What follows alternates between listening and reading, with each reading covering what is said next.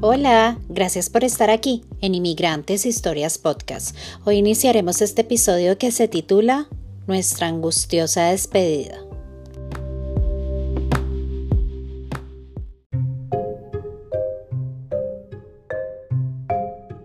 Hmm, la verdad, fue una despedida muy terrible, pues el paso que Andrés iba a dar no era cualquier cosa.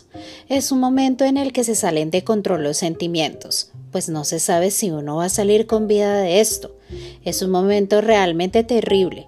Ese abrazo fue tal vez uno de los más fuertes que he dado en mi vida. Fue inevitable que Andrés y yo guardáramos la compostura y nos pusimos a llorar, mientras el muchacho dijo Señor, tenemos que irnos ya. Andrés me soltó y se fue con él. Yo le dije a la mamá de aquel chico que yo necesitaba ir a la iglesia que si por favor me acompañaba, a lo que ella accedió de inmediatamente. Llegamos como a una placita y yo compré un velón del Sagrado Corazón y no alcancé a entrar a la iglesia cuando la señora recibió una llamada de su hijo. Empezó a decir Amá, dígale a la ceñito que el señor ya está dentro, que ya pasó y que todo bien, que no se preocupe, Gracias a Dios, yo sentí un alivio, pues Andrés y yo estábamos totalmente incomunicados. No tenía más remedio que confiar en lo que ellos me decían.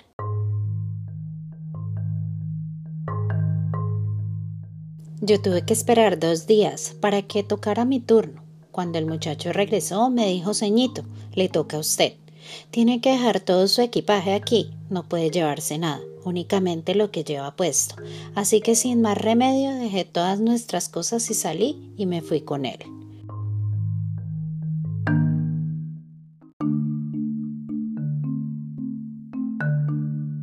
Me sentía muy preocupada, pensando que el trayecto sería largo, pero no, solo estábamos a cinco minutos de la malla y los puentes que separan a Ciudad Juárez del Paso, Texas. Él me dio unas monedas que hay que poner en una registradora, como la que hay en los buses públicos en Colombia, y me dijo que pasara, que fuera con los hombres que estaban allí, y me señaló. Me amarraron una manguera en la cintura y me dijeron que trepara la malla y me ubicara del otro lado, y después que me descolgara. Cuando yo subí y me pasé al otro lado para hacer todo lo que me estaban diciendo, la malla se enredó con la hebilla que tenía en la manguera y quedé atascada mientras los hombres me gritaban enérgicamente Ya suéltese, suéltese.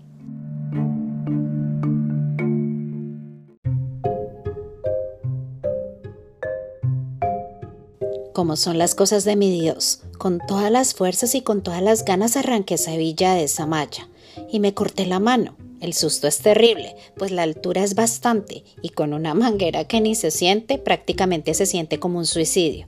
Es un susto en serio muy terrible pues es solo confiar, no hay opción. Me descolgaron a toda velocidad y en cuestión de segundos quedé abajo en la tierra, entre la malla, pero aún estaba en suelo mexicano. Y ahí, abajo, estaba un niño esperándome, pues los coyotes no pasan de los 14 años de edad. Cuando el niño me vio me dice, Señora, aquí abajo. Y apareció un huequito en el suelo, y él y yo entramos ahí hasta que la patrulla americana fronteriza pasó. Él me miró y me dijo, Señor, usted pasa tranquila, usted es güerita, y además viene limpia, no se preocupe, que usted ya está dentro, solo debemos de trepar esta malla y pasar. Así que él miró hacia todos lados y saltó la malla. Después la bajó lo más que pudo. Yo trepé de un bote por encima de la malla y él me recibió. Yo llevaba unos chicles en mi bolsillo, así que los saqué y me los puse en la boca. Él me dio la mano y pasamos caminando. Cruzamos la calle y entramos a una casa horrible. La mujer que nos recibió, otra mexicana, pero muy odiosa. Le pregunté que si ella sabía de mi esposo, que él se llamaba Andrés, a lo que respondió que a él se lo habían llevado a otra casa, que estaba bien, que no me preocupara.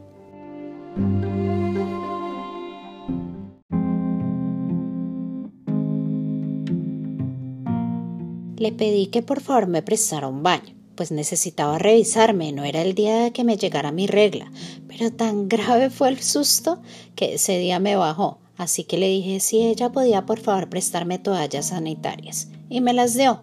También recuerdo que me preguntó si quería comida, que le diera dinero. Fue la hamburguesa más cara de mi vida con papas y soda, pero me costó 100 dólares, pues 100 dólares era lo único que me acompañaba en ese momento.